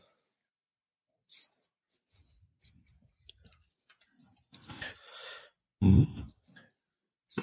Äh, noch eine Frage hätte ich vielleicht zu ähm, ES6 und zwar ähm, bringt das hinsichtlich äh, Pars äh, Geschwindigkeit was? Also ist das nennenswert oder ist das eher ähm, ver, ähm, ja, also ist das nicht so relevant? Wenn du jetzt deinen Code nicht transpilest. Ja, genau. Ja, es kommt ganz auf deinen Code an. Ähm, aber es gibt teilweise enorme Geschwindigkeitszugewinne, gerade wenn du jetzt nicht nur ES 2015, sondern halt auch ES 2017 zum Beispiel verwendest, also Async Await in Speziellen. Wenn du das quasi übersetzt und dann auch noch mit einem Polyfill für ES5 ähm, Browser laufen lässt, also wenn du äh, dein, deine Async Functions in Generators runterbrichst, die Generators auch, also Babel, ja, deine Async Function in Generator und den in dieses Function-Gedingsbums, was dann mit Regenerator Runtime läuft. Und dann zusätzlich noch Bluebird Runtime, also eine komplette Promise-Implementierung mitschippst, dann ähm, habe ich jetzt ein Benchmark zugebaut und du fährst dir damit zusätzliche 230 Kilobyte im Bundle ein, was schon für manche Leute eine ganze Webseite ist oder mehr JavaScript als die Hälfte von einem JavaScript von der durchschnittlichen Webseite. Das ist vor GZIP, aber es ist trotzdem eine ganze Menge Code, den du eigentlich nicht brauchst. Wenn, ja. wenn du einfach nur Async Await und Native Promises verwendest, brauchst du das alles nicht. Ähm, ich denke mal, dass gerade diese Generators immer noch, oder dieser Code, der mit Generators und Async Functions zu tun hat, ähm, ein extremes Beispiel ist. Normalerweise werden es nicht 230 Kilobyte sein, die du oben drauf brauchst. Ähm, aber es ist, es ist immer noch signifikant. Also grundsätzlich, wenn du ES6 schreibst, ist es eigentlich immer kleiner und schneller zu parsen, als wenn du ES5 äh, Transpiled Code rausgibst. Mhm. Und äh, vielleicht dann noch äh, daran angeschlossen ähm, die Frage, es ist so, äh, wenn man, also wenn man Service Worker benutzt, dann haltet ihr oder hält Chrome, ich weiß nicht, äh, wer dann dafür zuständig ist, wahrscheinlich eher das Chrome-Team, ähm, die halten dann schon fertig äh, geparsten ähm, und äh, in, oder in, sogar in Bytecode ge gewandeltes JavaScript dann einfach, also pinnen die fest, so dass wenn du dann wieder auf die Seite kommst, dass der dann auch wieder genutzt wird. Ist das richtig? Das stimmt, oder? ja. Also wir haben diesen ähm, Code Cache grundsätzlich, den Code Caching Mechanismus. Ähm, der kann auch bei beliebigen Webseiten triggern. Ist aber ein bisschen schwierig und ist vor allen Dingen auch eine schwierige Heuristik. Für Service Worker hast du halt Garantien, die dir halt Chrome dann zur Verfügung, die dir Chrome dann anbietet dass okay. du das quasi cached. Äh, wahrscheinlich bräuchte man dann im anderen Fall sowas wie äh, Sub-Resource Integrity oder sowas, oder? Ähm, das ist leider komplett außerhalb dessen, womit ich mich auskenne. Also der HTTP-Cache und äh, alle diese Caches, die in Chrome vorhanden sind, weiß ich, dass es alles sehr kompliziert ist. So eine Art, äh, ja, wie so ein, so ein Hash der, der, des Inhalts der Datei, den packst du mit, mit dran und äh, ja, wenn die dann requested wird, musst du diesen Hash, äh, den, den Hash in dem HTML-Attribut dieses, in dem Fall dann Scripts äh, matchen. Und wenn nicht, dann ist die eben äh, kompromittiert worden. Aber das kann man natürlich auch nutzen, um, ähm, um dann zu sagen, okay, dass, wenn das der Hash ist, der, der da erwartet wird und wir hatten das Ding schon mal, dann können wir das direkt eben zurückgeben. Daher die Idee. Okay. Also, also wie so ein Fingerprinting quasi. Okay, ja, also ein Problem, was es grundsätzlich gibt, ist, dass die ähm, Bundling ist heutzutage quasi der Weg, um zu shippen. Das heißt aber in der Regel, ähm, du, ja, du hast meistens zwei Bundles oder Minimum zwei Bundles, was das Vendor Bundle und dann eigentlich ein Application Bundle. Ähm, Gleichzeitig hast du aber Continuous Integration, das heißt, du hast dann Webseiten wie Facebook oder andere, die mindestens dreimal am Tag deployen. Ähm, also alles, was du cached, ist quasi verschwendete Zeit und verschwendeter Speicher, weil sowieso beim nächsten Laden dein JavaScript wahrscheinlich schon wieder komplett anders ist und ähm, dadurch, dass es nicht in einzelne Dateien aufgeteilt ist, kannst du die Funktion eigentlich auch gar nicht wiederfinden in dem anderen. Also mhm soweit ich informiert bin, ist das eher so das Hauptproblem, was du auf der Seite siehst. Bei einem Service Worker musst du halt dediziert sagen, okay, das bitte cachen. Oder du, du tust es quasi dadurch, dass du den Service Worker verwendest. Ja. Ähm, für normale Webseiten ist, ist das halt der Haken. Okay. Ja, verstanden. Cool. Genau, ansonsten haben wir hier, äh, haben wir nochmal äh, hier das Stichwort äh, Top 3 überholte äh, Performance Best Practices oder, oder sagen wir mal so, äh, ja, Weisheiten. Performance-Irrtümer, ja. Also, das ist ein, eines, was mir mal sehr am Herzen liegt, weil es äh, was ist, was ich selber gemacht habe, ist Function Prototype Bind. Ähm, das war tatsächlich vor mittlerweile drei Jahren wirklich extrem langsam in V8.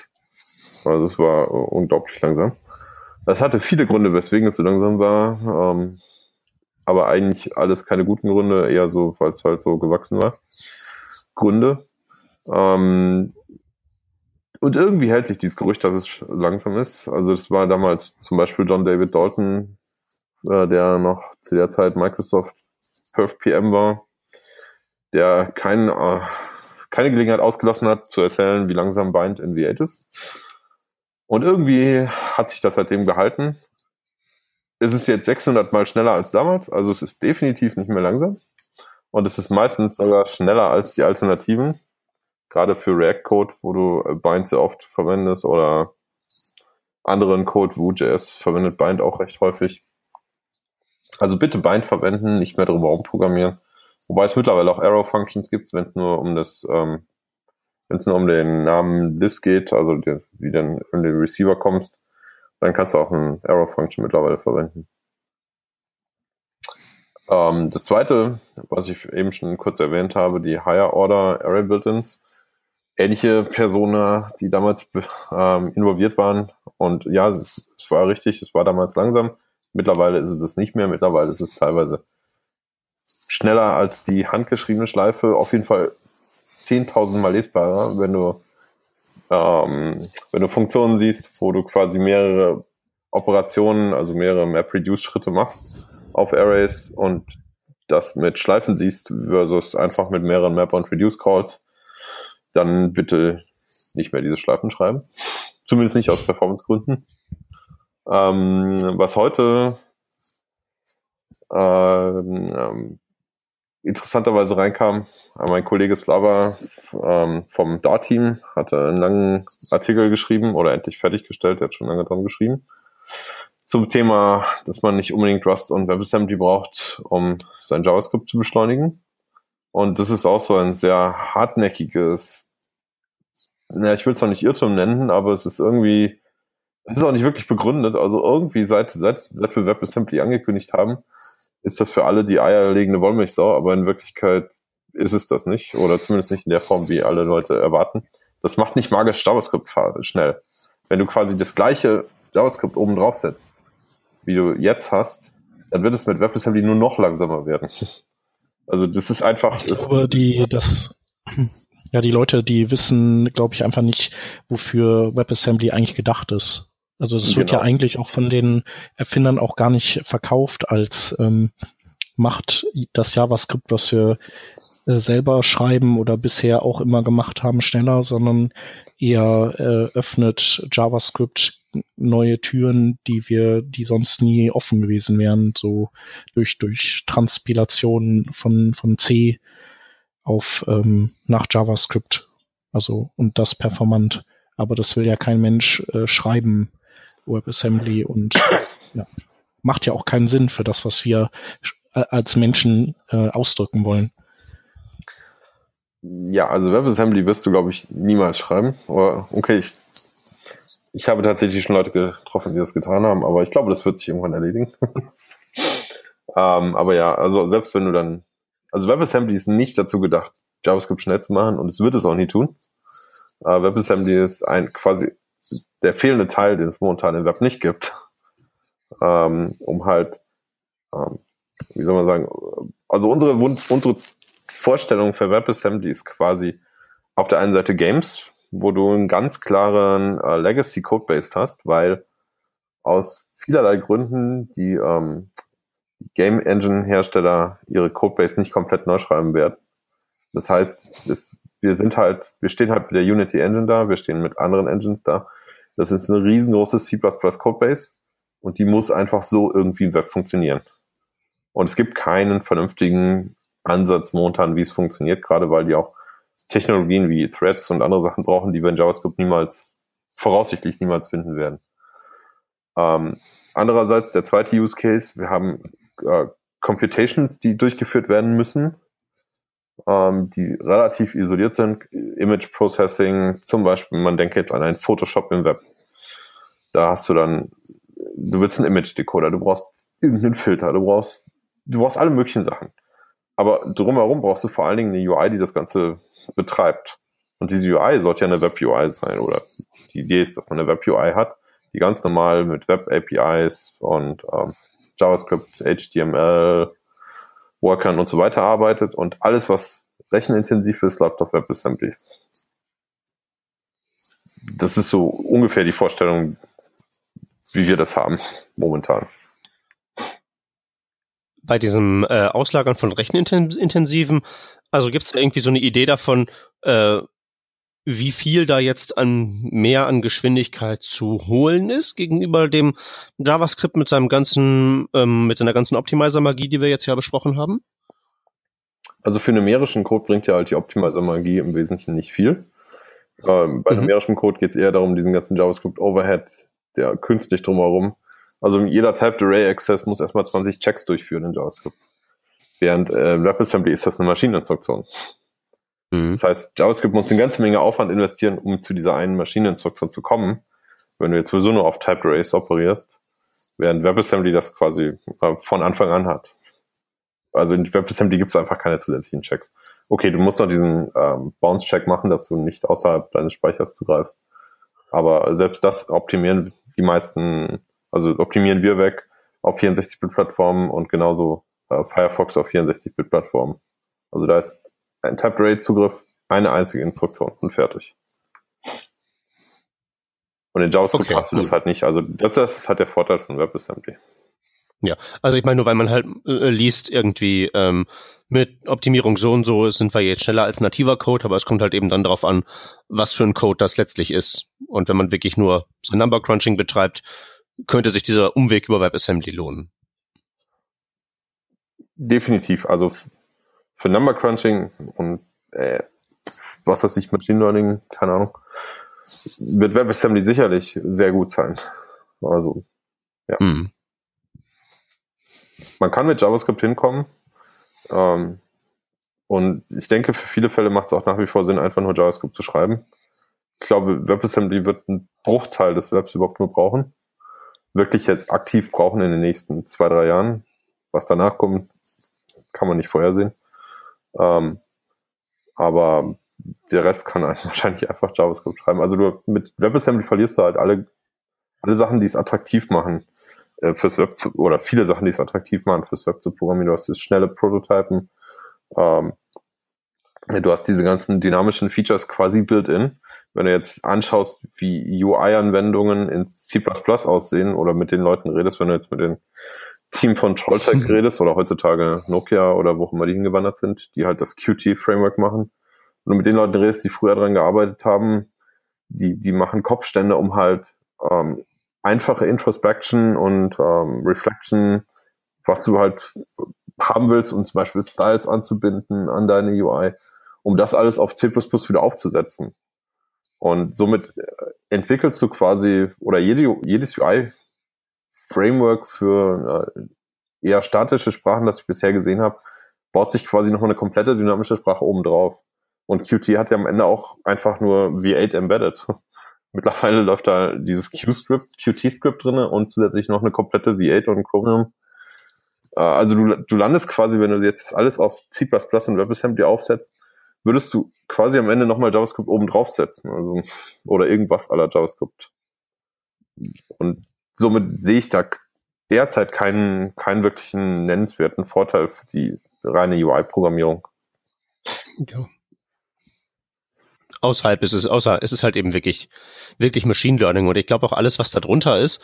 Ähm, also ich, ich habe letztens was gebastelt, was so ein bisschen Number Crunching ist und dann wurde es halt ein bisschen langsam, aber dann, weißt du, in Webworker geschoben und dann ist es immer noch langsam, aber dann stört es halt nicht mehr, weil es nicht, weil es nicht mehr als langsam wahrgenommen wird, weil halt die Seite schneller da ist und dann wird halt irgendwann das JavaScript nachgeschoben. Also einfach die wahrgenommene Performance ist viel besser. Und ich glaube einfach, dass das ähm, bei so vielen Web-Sachen mit UI drin und so, das ist halt eben das, wo noch viel zu holen ist. Und ja, die KI-Leute können dann halt eben WebAssembly nutzen, aber ich glaube, sonst braucht es im Moment wirklich kaum einer. Also Games. Ich würde sagen, es, ja, okay. also ich würde gerne Games in Web sehen, muss ich sagen. Das fände ich echt. Es, das, es hätte was, wirklich. Wenn einfach, das Deployment ist super, du musst nicht mehr eine CD kaufen oder DVD. Du musst nicht mehr stundenlang warten, bis deine Xbox irgendwas runtergeladen hat. Aber ja. Mhm. Ja gut, Legacy Code ist immer ein Grund. Da brauchen wir nicht drüber reden. Ja.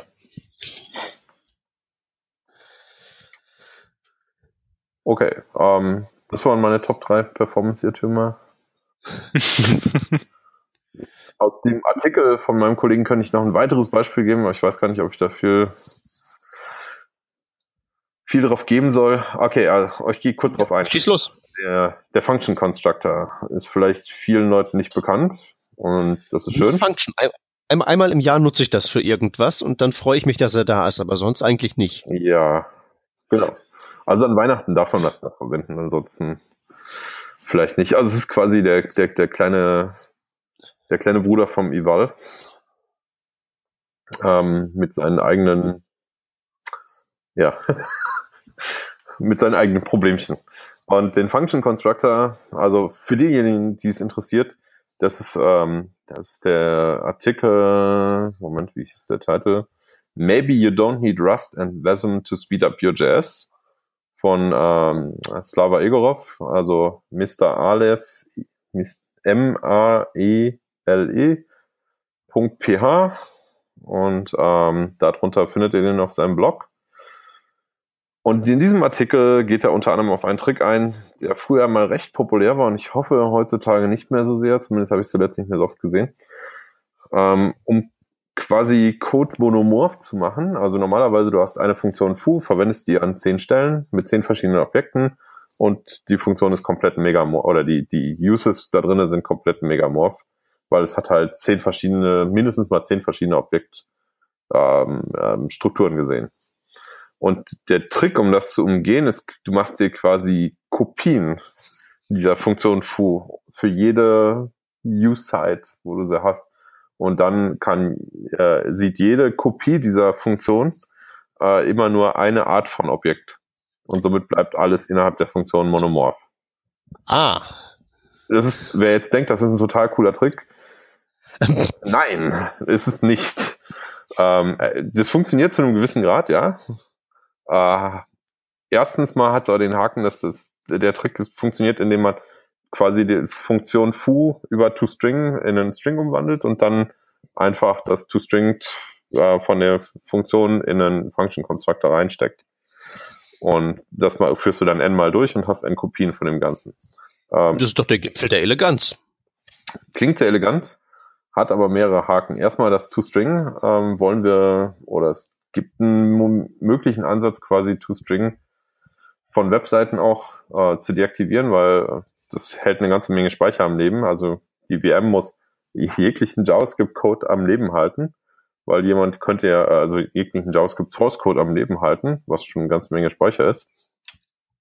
Nur weil irgendjemand mal irgendwann ToString darauf aufrufen könnte und wir wissen es nicht. Ähm, aber eigentlich, sobald wir Bytecode haben, braucht man den eigentlichen Source-Code nicht mehr. Es sei denn, irgendjemand hat DevTools an, aber das ist noch ein anderer Fall. Also damit, dass man ToString verwendet, vor allen Dingen für solche Sachen, macht man es schwieriger, ähm, den Code wegzuschmeißen und Speicher zu sparen. Gleichzeitig führt dieser monomorphe Code, ist zwar an sich relativ schnell, aber zum Beispiel Angular hat das verwendet, ähm, recht häufig in der Vergangenheit. Und der Code war danach super monomorph, alles klar. Allerdings haben die äh, insgesamt mehr Zeit dadurch verwendet, dass sie noch mehr kompilieren müssten, mehr Feedback tracken, also der Speicherverbrauch geht hoch, die Zeitverbrauch geht hoch und ähm, insgesamt wurde die Ausführung dadurch langsamer, obwohl der Code viel monomorpher war. Also was nach einem coolen Trick aussieht, kann derbe nach hinten losgehen, wenn man, wenn man es extensiv verwendet. Macht Sinn? Ja, ich denke schon. Vor allen Dingen, ich denke, das kann man ja auch in so ein allgemeineres, größeres Pattern packen. Und das größere Pattern ist ja eigentlich, wenn man wenn man an, wenn man sich gezwungen sieht, aus Performancegründen zu tricksen, dann kämpft man ja an sich gegen ein bewegliches Ziel, weil es hindert ja euch nichts daran, mit dem nächsten Chrome ähm, Update irgendwas auszurollen, was dann wieder ganz andere Performance-Charakteristika hat. Sprich, das einzige Ziel, auf das man ja wirklich sinnvollerweise hin optimieren kann, ist dieses Idiomatic JavaScript, weil das auch logischerweise euer einziges maßgebliches Optimierungsziel sein kann. Und jede Trickserei wird halt früher oder später entweder überflüssig oder man kann sich halt nicht sicher sein, dass es halt nicht schlimmer wird, weil ne, es ist ja eben Trickserei gegen ein bewegliches Ziel. Das ist eine ziemlich gute Erklärung, ja, genau. So, so versuche ich das immer zu verkaufen. Schreibt's halt langweiligen Code, dann wird's schon. Oh ja, bitte. Ich liebe langweiligen Code. So schreibe ich auch C++-Code. Also je langweiliger, desto besser. Dann kann man, ja, dann kann ich den auch in drei Jahren noch lesen und weiß noch, was ich gemacht habe. Genau, wir haben als äh, noch ein Thema hier, ähm, das wir ganz kurz mal anschneiden können, und zwar ähm, ist das jetzt auch schon ein paar Jahre altes äh, Blogpost von, äh, ich glaube, Coding Horror war das. Ähm, ich weiß gar nicht, wie der, wie der eigentlich heißt. ähm, der Typ hinter äh, Stack Overflow und Discourse und so. Und äh, der hat sich damals darüber ausgelassen, wie langsam JavaScript auf Android-Devices läuft und ähm, Jetzt äh, dachte ich, äh, wenn du mal, wenn du da bist, äh, können wir dich direkt ja mal fragen, äh, woran liegt denn das und ähm, ist das Problem eigentlich überhaupt immer noch da oder äh, hat sich das vielleicht auch schon erledigt? Also der hat leider keinen Follow-up-Blogpost äh, gemacht und äh, wir haben auch nicht durchgemessen. Äh, es gibt in diesem Discourse Follow-ups und hatten recht vor gar nicht so langer Zeit tatsächlich nochmal ein Follow-up. Ähm, ah, okay. Oktober 2017 ist der letzte. Also es ist übrigens Jeff Edwards.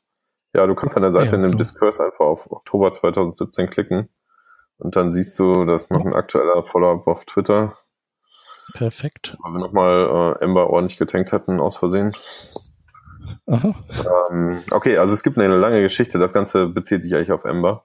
Auf also Ember, das Ember.js Framework. Und wir haben nicht unbedingt die beste Historie. Das Problem an Ember ist halt, es baut quasi nochmal alles dynamisch auf das äh, sowieso schon dynamische JavaScript obendrauf. Also es baut sich quasi ein eigenes Objektmodell auf das JavaScript-Objektmodell und hat noch ein paar andere hm, Haken und Ösen. Vor allen Dingen hatte es das früher.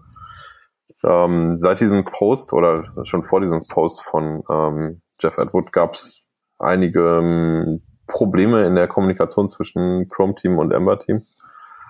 Äh, die haben wir dann aber 2014, 2015 angefangen anzugehen. Wir haben jetzt mittlerweile direkten Kontakt. Also ich habe einmal im Monat zum Beispiel einen Sync mit ähm, Kernentwicklern von Android, äh, von, von Ember, um halt über Probleme zu sprechen, die es gibt oder um, um einfach nur auf dem neuesten Stand zu bleiben, was der andere gerade macht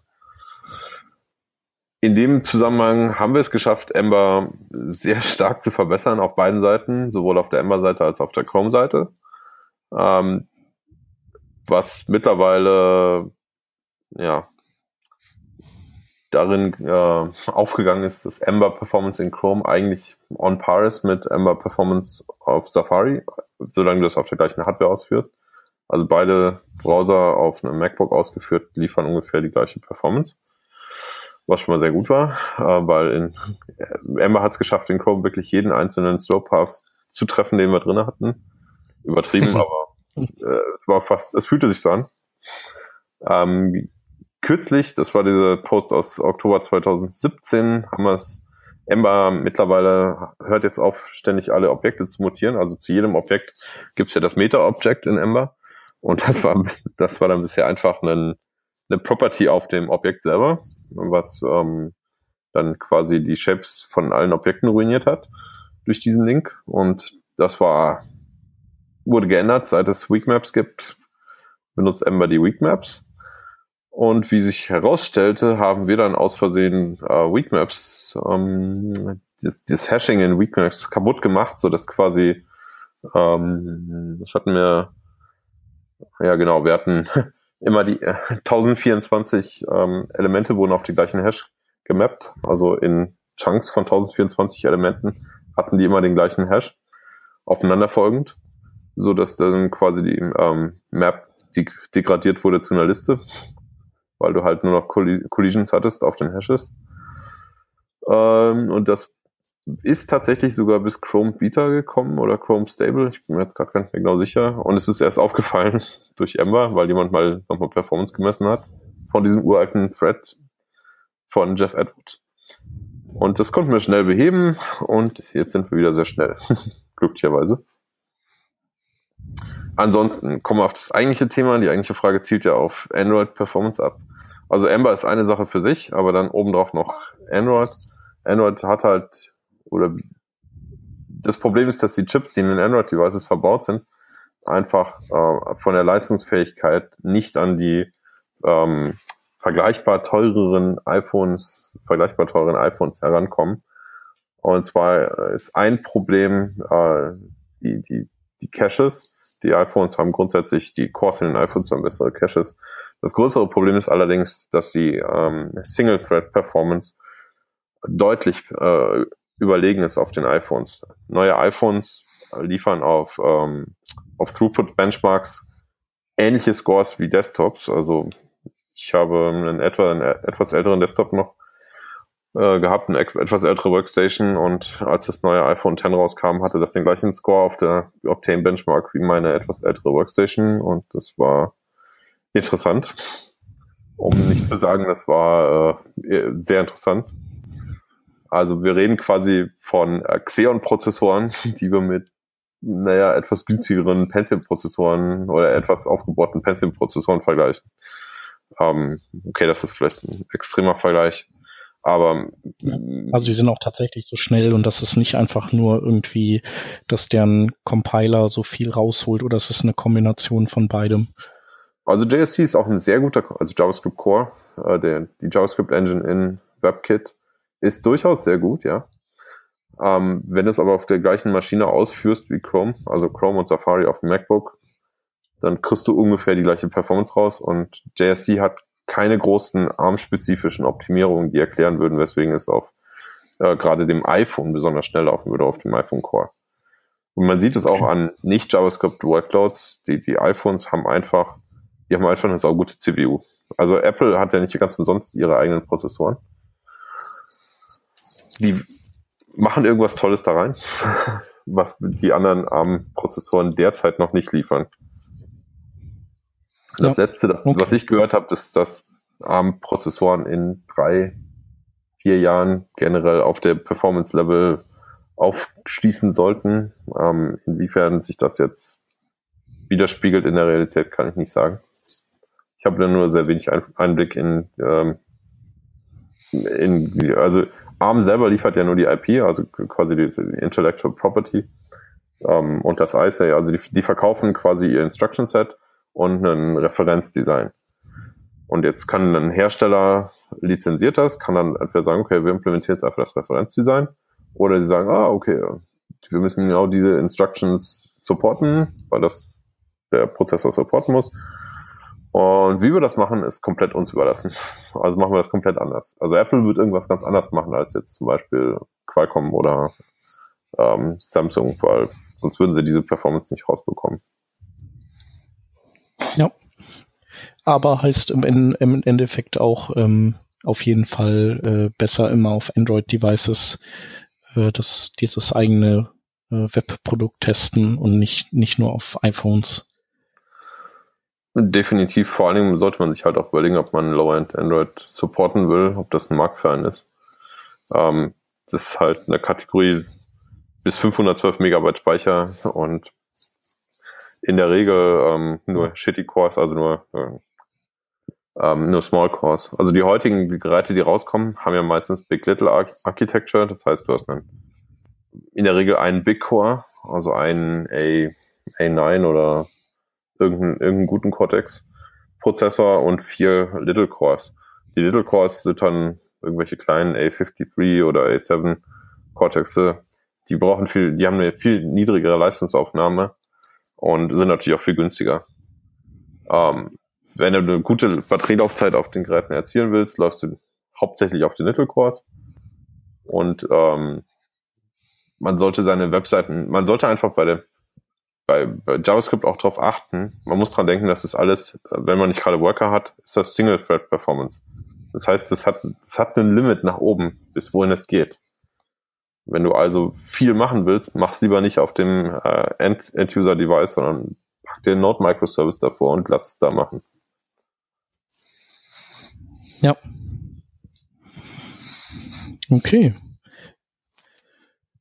Gut, nee, haben wir das auch geklärt. Ich habe auch äh, das gefunden, also man muss quasi in den Kommentaren zu dem alten Post auf bis auf Oktober runter scrollen und dann da spielt sich dann das ab, was du meintest, die, das, das Update, ne? Genau. Ja, dann.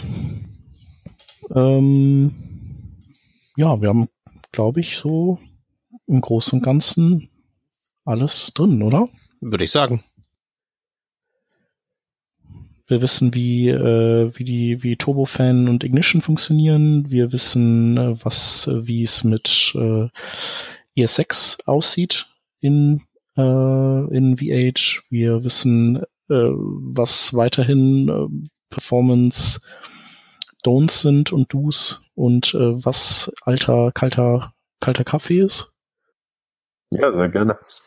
In der Vorbesprechung hat sie noch gesagt, so ja, ähm, so mit der Stunde und so. Äh, müssen, also wollen wir eine Stunde voll quatschen und so. Und meinte ich ja noch so, ja, das ergibt sich irgendwie immer. Haben wir aber anderthalb geschafft.